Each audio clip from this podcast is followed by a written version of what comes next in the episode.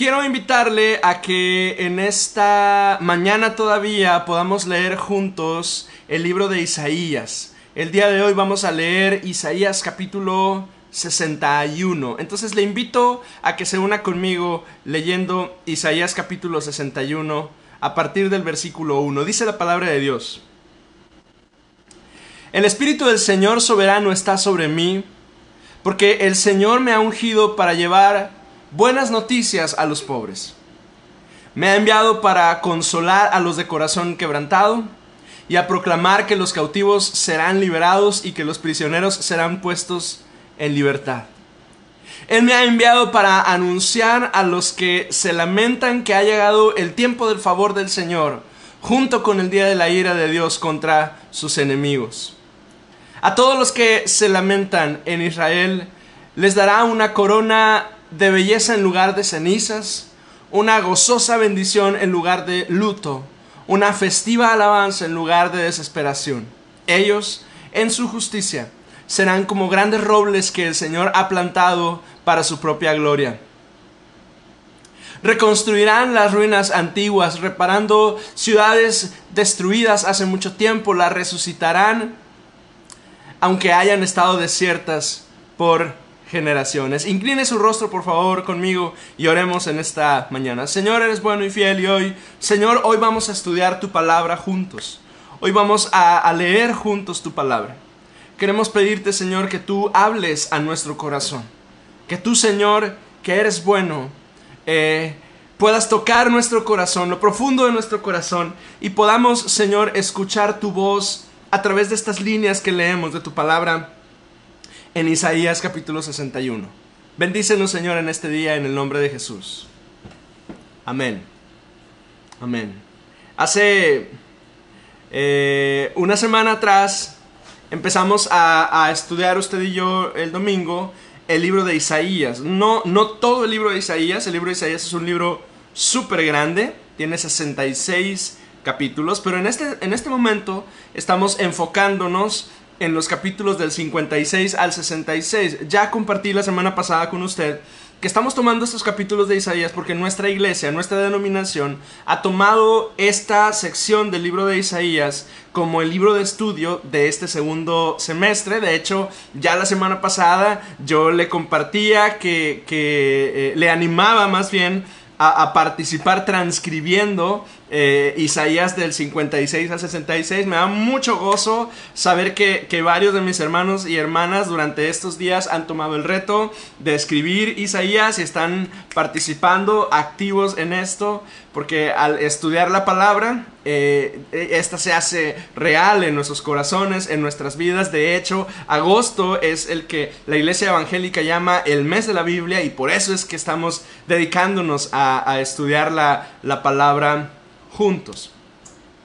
Ya la semana pasada yo compartía con usted un poquito acerca de em, Isaías. Isaías fue un hombre que vivió en un periodo muy especial de la nación de Israel. Vivió alrededor del siglo 8 antes de Cristo. Yo, yo le compartí que el siglo 8 antes de Cristo es el, el siglo, el, tiempo en la historia en el cual algunas de las obras más famosas de la literatura clásica se escribieron, por ejemplo, más o menos en esos años fue cuando se escribió la Iliada y la Odisea de, Homero. Es el tiempo del auge griego en el, en el, mundo en el que conocemos hoy como el mundo antiguo occidental. Pero en em, el siglo 8 antes de Cristo, hay, hay, algo que está ocurriendo en el mundo, en, en el oriente. Em, en el siglo 8 hay una nación que está gobernando al mundo. Ya la semana pasada yo compartí con usted eh, un poco acerca de esta nación. Esta es la nación de Asiria. Asiria es un imperio que se encuentra en el actual territorio del norte de Irak, bueno, que se encontraba en el actual territorio del norte de Irak y de lo que hoy conocemos como Siria. De hecho, en el mapa que está usted viendo aquí arriba aparecen algunas ciudades que hoy son famosas porque, por ejemplo, Siria se encuentra en un conflicto eh, bélico, en una, guerra civil e internacional. Y entonces hoy escuchamos, por ejemplo, de esta ciudad que está por acá arriba, que, ahí dice Alepo, porque es una ciudad de las que han sido bombardeadas en en, Siria y en Damasco y demás. Es, decir, este territorio de, actualmente de Siria era el territorio del imperio sirio. Asiria es un imperio y, durante el siglo VIII Asiria se está expandiendo increíblemente alrededor de todo lo que nosotros conocemos como la media luna fértil. Por eso es que en la sección del mapa que está usted viendo en su pantalla parece como un arco, le llamamos media luna fértil. Porque varios ríos convergen en toda esa zona y es una zona del mundo que es increíblemente próspera y es especialmente buena para los cultivos. Entonces, eh, Asiria está conquistando. Pero su estilo de invasión, yo le compartí la semana pasada, es terrible. Porque no solo llegaban con su ejército para conquistar. El objetivo de Asiria era mantener el control de las naciones y los territorios que conquistaban. Y para hacerlo utilizaban un método terrible, el destierro. En el año 722 a.C., Asiria llega a Samaria y conquista a Israel, que es lo que conocemos nosotros como el reino del norte. Por allá por los tiempos de, cuando termina su reinado Salomón, de ser una nación unificada, ahora son dos naciones, el norte y el sur, Israel y Judá. Y el norte se llama Israel, el sur se llama Judá, el norte tiene una capital que es la ciudad de Samaria, el sur tiene una capital que usted y yo la identificamos, que es la ciudad de Jerusalén. Ahora, Isaías es un profeta que dedicó eh, su vida a predicar y proclamar la palabra del Señor en Judá, en el sur. A él le toca ser una voz de parte de Dios. Solo que para el momento en el que se está escribiendo eh, Isaías del 56 a 66, eh, han pasado varios años ya desde que Asiria atacó a Israel. De hecho, Sennacherib, que es el nombre del, del emperador asirio, el rey de Asiria, tenía la expectativa de continuar con, con, su conquista hacia el sur, tenía la expectativa de no solo de llegar desde Israel, sino viajar hasta el sur y conquistar también el territorio de Judá. Sin embargo, parece ser que la historia nos dice que hay una revuelta en, en la capital del imperio, entonces Sennacherib tiene que regresar con su ejército allá a, Nínive y a, Asis, creo que se llama la ciudad, eh, la capital de Asiria y ya no avanzan en la conquista hacia el sur. Por eso es que Judá, el reino del sur, se salvan. En estos últimos capítulos del libro de Isaías encontramos las palabras de un ancianito que ha visto la gloria de Dios en todas las maneras posibles. Usted lee de hecho el libro de Isaías y, una de las primeras visiones que encontramos en Isaías, que creo que leí yo al iniciar la, la transmisión del viernes, es vi yo al Señor. O sea, imagine la cantidad de experiencias que Isaías tiene en, eh, guardadas para sí. Imagine la cantidad de cosas que ha experimentado Isaías durante su vida. Vio, te ha tenido visiones de Dios, ha, servido a Dios de, formas increíbles. Em, durante su ministerio ha sido consejero de varios reyes. Varios de ellos han escuchado el consejo de Isaías atentamente. Eh, ha sido formador y ha sido mentor de otros siervos de Dios. Se dice que Isaías probablemente tenía una escuela de ministerio y, muchas personas, muchos hombres aprendieron y, a escuchar la voz de Dios y a servir al Señor eh, tomados de la mano del viejo Isaías. Pero ahora, en estos últimos capítulos del libro, nos encontramos con sus últimos días, las últimas cosas que Isaías nos comparte. Ahora, el anciano Isaías está vislumbrando eh, la futura gloria de Israel. Ahora, piénselo de esta forma conmigo. Muchos, muchos, en sus últimos días pierden la esperanza, pierden la fe, dejan de confiar o dejan de liderar a otros. Pero Isaías es ejemplar para usted y para mí, porque en sus últimos días de vida y de ministerio, que hay que decir que el ministerio de Isaías duró como 60 años, o sea, es, un tipo que predicó y predicó y predicó y fue usado por Dios increíblemente durante mucho tiempo. Algunos de nosotros servimos al Señor uno o dos años y nos cansamos, ya no queremos saber nada de la vida por, por haber tomado algún ministerio durante un, año o dos o a veces algunos meses. Isaías eh, duró muchísimos años predicando al Señor. Yo tengo 10 años eh, sirviendo al Señor como pastor y a veces me siento desanimado. Imagina el viejito Isaías siendo un ancianito que pudiera ya no estar afanado por cosas. Él bien pudiera haber dicho, yo ya no quiero saber nada de la vida, yo quiero que estos sean mis últimos días estar tranquilo. Pero, pero no pasa eso, sino que Isaías está vislumbrando el futuro. Hay que decir que independientemente de la circunstancia en la que tú y yo estemos, Dios siempre tiene cosas nuevas que quiere hacer. Y nunca, nunca la mujer y el hombre de Dios nunca puede perder la expectativa de Dios y la esperanza. ¿Qué depara el futuro para ti? O, o, quizá hay que, hay que preguntar, ¿qué te ha dicho el Señor respecto de la temporada que viene para ti, para tu familia, para tu iglesia, para tu servicio al Señor. Ahora, estoy seguro que Isaías no tenía todas las respuestas para estas preguntas, pero Isaías es un ejemplo para ti y para mí. Pues en sus últimos años entiende que tiene una labor de trascendencia con una nación, con la nación de Israel. Sus últimos discursos están enfocados en dar legado a una nación cuyas glorias están a punto de terminarse, pero que al mismo tiempo se prepara para la llegada, esa nación se prepara para la llegada de quien marcaría la historia de la humanidad, de Jesucristo.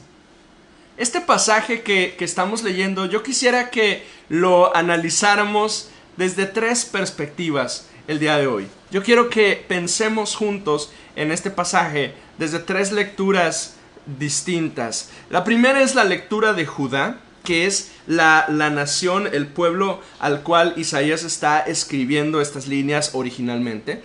El segundo es que nos enfocáramos en la persona de Cristo y el tercero es que pensáramos o releyéramos este pasaje en el efecto que tiene para ti y para mí, que somos la iglesia. Ahora pensemos en la nación de Judá.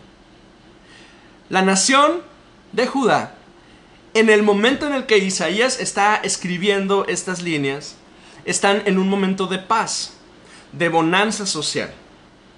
Pero, al mismo tiempo, es un momento de muchísima apatía espiritual. El rey Ezequías, que es el rey con el cual Isaías trabajó muy de cerca. Usted eh, debe recordar a, Ezequías por ser un rey que, ay, perdón, que, buscó al Señor, pero hay un episodio de Ezequías que probablemente usted ubica, y es que él un día cae muy enfermo y, pide que, el viejo Isaías vaya a, orar eh, eh, por él, el profeta tenía esa como función pastoral para con el rey. Entonces, Isaías va con Ezequías y le dice, te vas a morir, esta enfermedad es lo último que vas a saber. Y Ezequías dice la Biblia se voltea en su cama triste hacia la pared y ora y clama al Señor y Isaías no ha podido salir del palacio cuando el Señor le dice regresa y dile que yo voy a tener misericordia de él. Y como evidencia de eso dice que los grados del sol regresaron para que él tuviera la certeza de que Dios efectivamente había respondido y le iba a levantar. Y Dios le dio a Ezequías muchos años más de vida. Durante la vida de Ezequías, eh, Israel, perdón, Judá fue una nación que buscó al Señor, pero cuando Ezequías muere, Su hijo Manasés, así se llamó el rey de Ezequías, Manasés, asciende al trono. Y el reinado de Manasés fue largo porque duró 52 años en, como rey de, de, Judá. Probablemente es uno de los reyes más, uno de los reinados más largos de Judá. Pero no solo fue largo, sino que fue espiritualmente corrupto.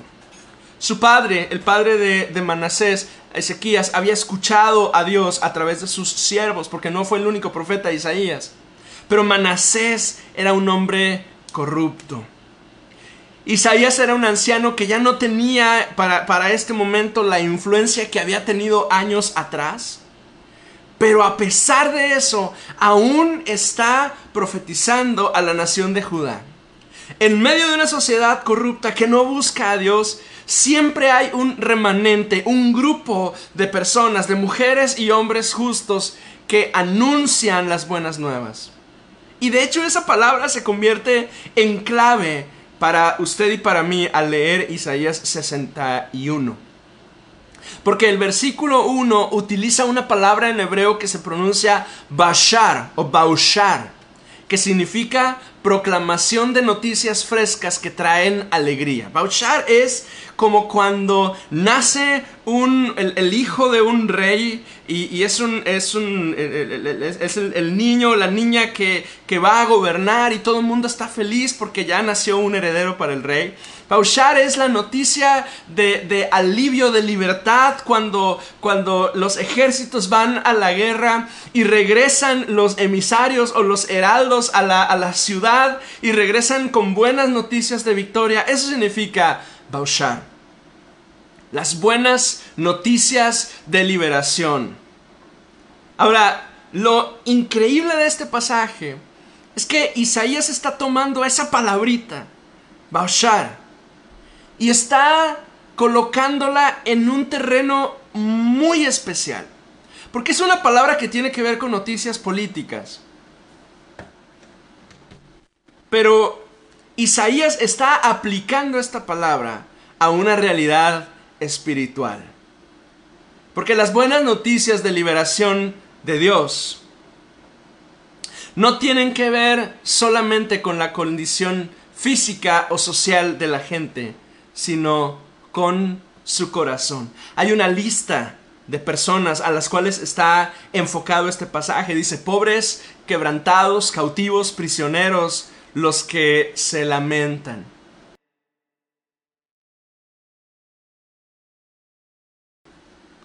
Los hermanos del norte, los, judíos, eh, ellos habían sido eh, llevados cautivos y cuando los moradores de Samaria escucharon estas palabras, recibían esperanza. Pero, pero note que estas palabras son palabras de esperanza no nada más para los israelitas que habían sido llevados cautivos por Asiria. Estas palabras se convierten en palabras de esperanza para el futuro. Mire, 100 años más tarde de que Isaías está escribiendo Isaías 61 y 62 y al 66. Estas eh, eh, líneas quedarían eh, guardadas para la memoria de una nación que 100 años después sería igual quebrantada. Porque 100 años después, la nación de Babilonia viene contra Judá y, y destroza Jerusalén. Y entonces esta palabra de esperanza eh, trasciende los años. Eh, Isaías está realmente hablando de pasión. ¿No le ha pasado a usted? ¿No le ha pasado que Dios nos habla o a través de, un sermón o en una profecía personal o en oración o cuando usted está buscando al Señor y usted escucha la voz de Dios y, y a veces Dios nos habla y no entendemos sus palabras y de pronto seis meses después pasamos una situación y entendemos a qué se refería el Señor. Pues imagine que Dios está mandando un mensaje a Judá como con 120 años de anticipación. Dios está hablándonos constantemente. Sus palabras trascienden el tiempo. Y encuentra usted una frase en la Biblia que se da cuenta que Dios habla a través de ese de esas pequeñas líneas que fueron escritas cientos de años, miles de años atrás, pero que encuentran trascendencia en su corazón y en su vida, porque la palabra de Dios es viva y habla constantemente a nosotros. Lo sobresaliente de este pasaje es que estas mismas líneas de Isaías 61 son mencionadas en Lucas capítulo 4. Lea conmigo por favor Lucas capítulo 4. Dice versículo 16 y 17.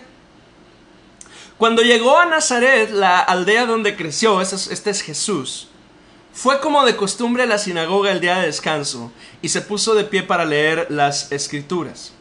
Le dieron el rollo del profeta Isaías.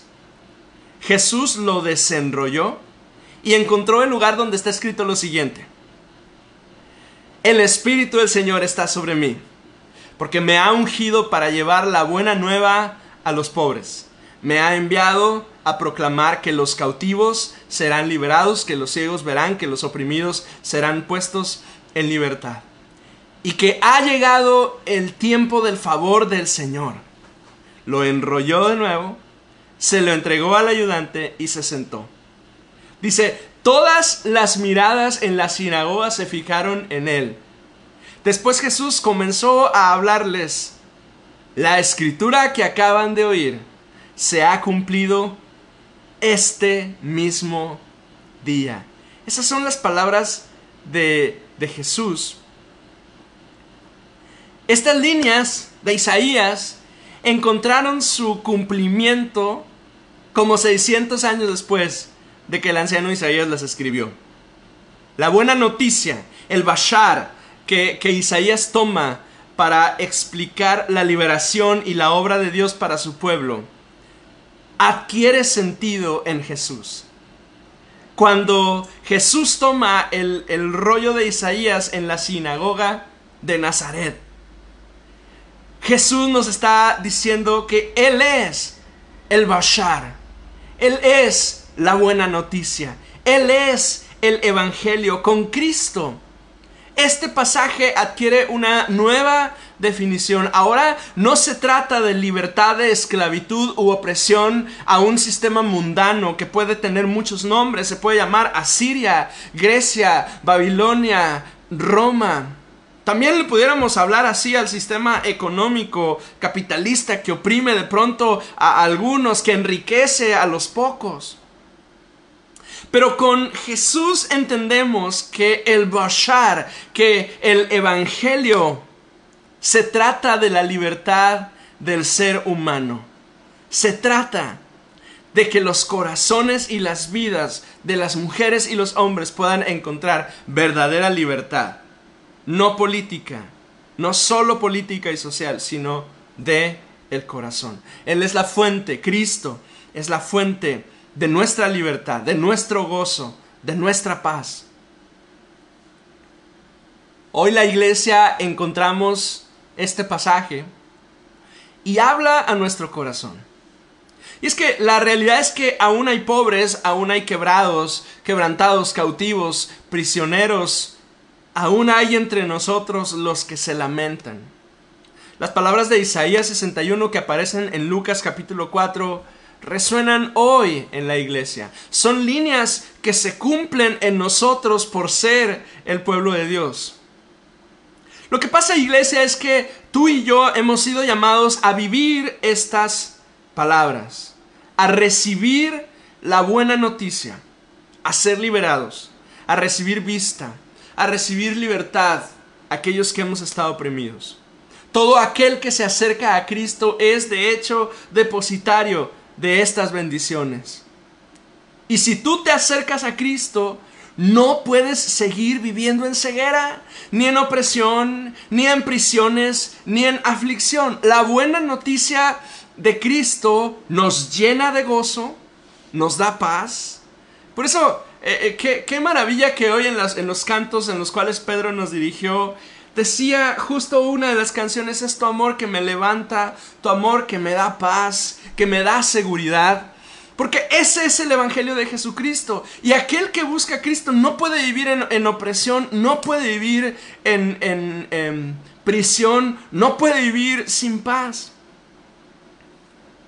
Hoy más que nunca, tú y yo, iglesia, hoy más que nunca, en este tiempo en especial, necesitamos tomar esta palabra y apropiárnosla y saber que Cristo es la fuente de nuestra paz, de nuestra libertad, de nuestra restauración. Dios nos toma y nos recibe, pero no quiere que permanezcamos en ruinas. Qué terrible es cuando una persona ha escuchado la palabra de Dios, pero su vida sigue en ruinas. Su estilo de vida sigue siendo de prisión. Probablemente no ha rendido totalmente su vida al Señor para recibir la redención y la restauración de Cristo. Entonces hoy es el día en el que si tú te sientes oprimido o afligido, puedes venir a los pies de tu Señor y confiar que Él va a restaurar completamente tu vida. Ahora, la buena noticia es que iglesia, además tú y yo hemos sido llamados a vivir esta palabra, no solo a recibir, sino a llevar el bashar de Dios, la buena noticia a los pobres, a proclamar que los cautivos sean liberados, que los ciegos vean, que los oprimidos sean puestos en libertad. Tú y yo, iglesia, somos instrumentos de Dios para anunciar que vienen buenos tiempos para aquellos que se encuentran afligidos. Pero la clave se encuentra en las primeras frases de Isaías 61. Porque dice, el Espíritu del Señor está sobre mí. El Señor me ha ungido. Al recibir el Espíritu de Dios, recibimos su bendición. Al ser ungidos con el Espíritu de Dios, nosotros somos capacitados también para bendecir a otros. Se lo voy a decir una vez más, porque es un principio espiritual que nosotros como iglesia debemos vivir y debemos predicar y debemos anunciar. Al recibir el Espíritu de Dios, recibimos su bendición.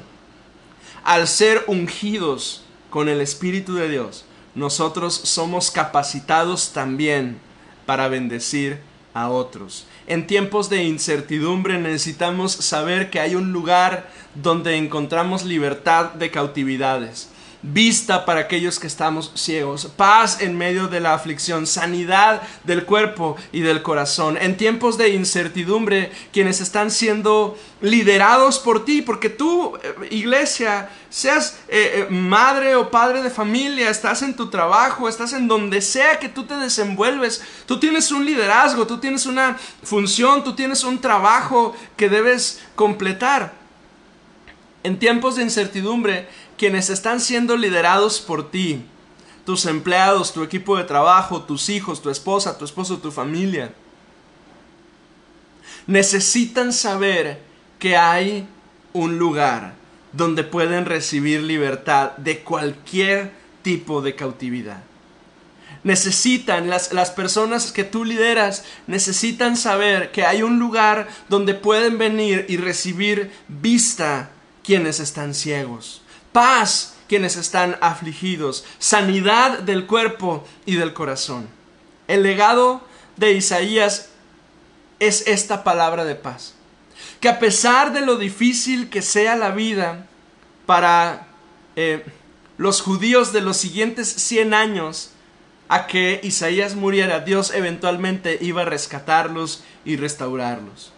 En este tiempo, eh, de incertidumbre, de prueba. ¿Qué legado le estás ofreciendo a quienes están alrededor de ti? ¿Qué herencia estás dejando a quienes están alrededor de ti? Tus palabras, con la gente que está junto a ti, tus hijos, tus suegros, tus conversaciones, cuando estás con tu esposa, ¿de qué son? ¿De preocupación? ¿De aflicción? De incertidumbre? o, o eres un instrumento de libertad, de sanidad, de paz, de restauración.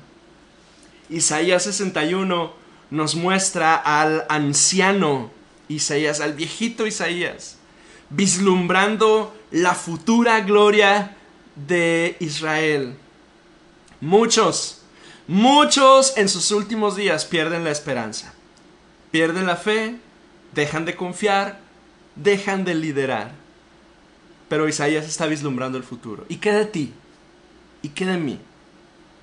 ¿Qué tipo de instrumento quieres ser? ¿Quieres ser un, instrumento de aflicción, de preocupación, de incertidumbre? ¿O quieres ser un instrumento de libertad, de paz, de sanidad, de restauración. Fíjese lo que Isaías eh, eh, capítulo 6 en la última parte, en los versículos 6 y 7 dicen, dice, ustedes serán llamados sacerdotes del Señor. Ministros de nuestro Dios. Se alimentarán de los tesoros de las naciones y se, dice, se jactarán de sus riquezas.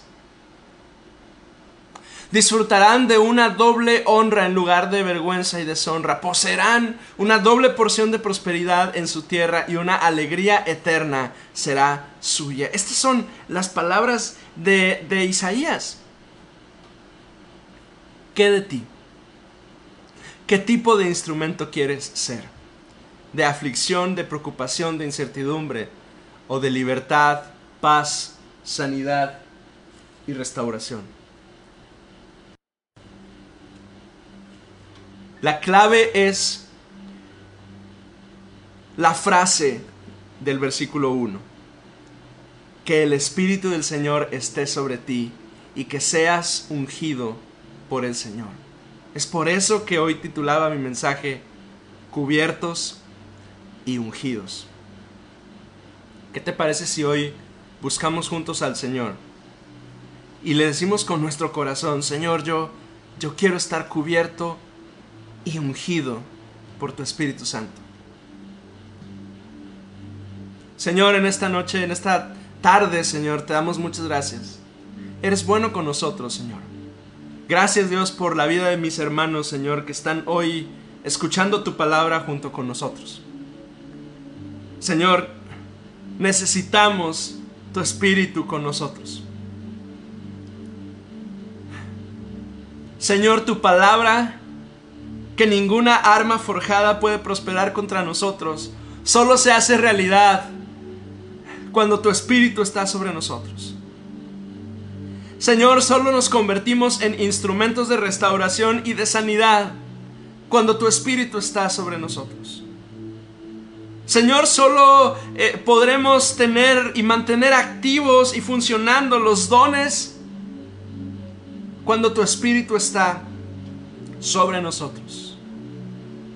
Hoy, Señor, yo quiero ser ungido por ti. Hoy, Señor, yo quiero recibir una vez más la llenura de tu Espíritu Santo. Y si usted se une conmigo a esta oración, ¿qué le parece si lo, dice junto conmigo y ora conmigo al Señor y le dice, Señor, lléname con tu espíritu, lléname con tu espíritu, llena mi vida, mi corazón, una vez más, lléname con tu Espíritu Santo. Aviva, Señor, mi vida en el nombre de Jesús. Aleluya. Amén. Iglesia, que esta oración sea una oración permanente durante el resto del día. Yo quiero animarle a que durante el resto de este día usted siga pidiéndole al Señor, Señor, lléname con tu Espíritu Santo. Yo quiero ser un instrumento tuyo, en el nombre de Jesús.